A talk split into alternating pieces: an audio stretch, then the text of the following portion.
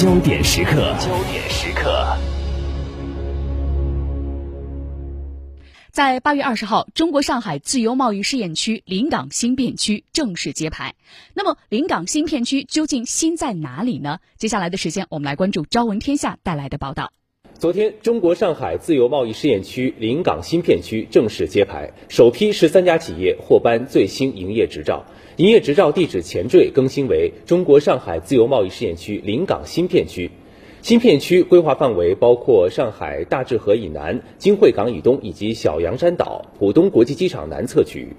按照整体规划分步实施的原则，先行启动南汇新城、临港装备产业区、小洋山岛、浦东机场南侧等区域，面积一百一十九点五平方公里。同样是在昨天，中国上海自由贸易试验区临港新片区管理办法也正式对外发布并开始施行。从这份管理办法中可以看到临港的开放决心。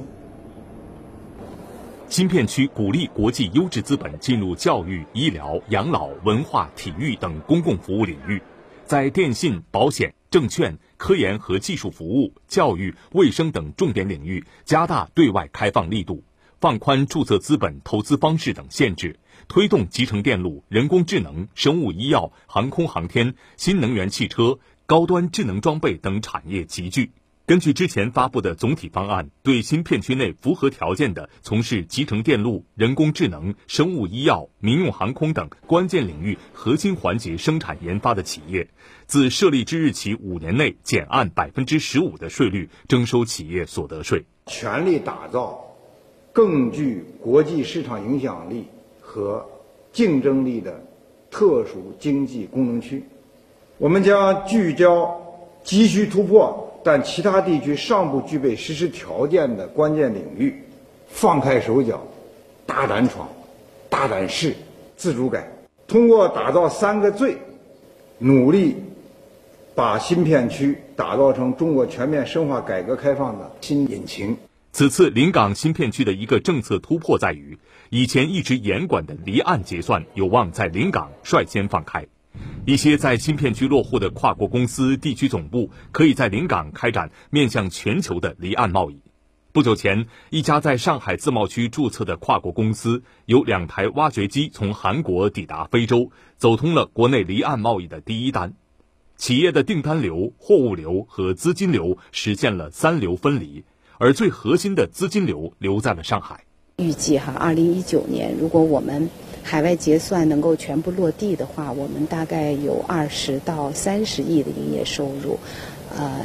单一的跟“一带一路”相关的，我们就能实现一亿美金左右的收入。新片区将落实放宽金融机构外资持股比例、拓宽外资金融机构业务经营范围等措施，支持符合条件的境外投资者依法设立各类金融机构。保障中外资金融机构依法平等经营，推动自由贸易账户本外币一体化功能试点，探索新片区内资本自由流入流出和自由兑换，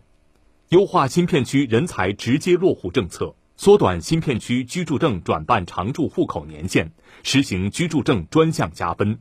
对到新片区从事商务交流、访问等经贸活动的外国人给予签证和停居留便利。对你长期在新片区工作的特定领域外籍人才，放宽年龄、学历和工作经历限制，按照相关规定一次性给予两年以上的外国人来华工作许可。新片区实行更加便利的中国洋山港及船舶登记管理制度，逐步放开船舶法定检验，对境内制造船舶在中国洋山港登记从事国际运输的，视同出口，按照国家规定给予出口退税。进一步完善起运港退税相关政策，对符合条件的出口企业经洋山港离境的集装箱货物实行更加便利高效的监管和服务。这次新政策的出台，将在上海自贸区创造出新的机会，然后促进更多的航运要素向航上海国际航运中心集聚。在新片区内。境外知名仲裁及争议解决机构经市司法行政部门登记，并报国务院司法行政部门备案后，可以在新片区内设立业务机构，就国际商事、海事、投资等领域发生的民商事争议开展仲裁业务。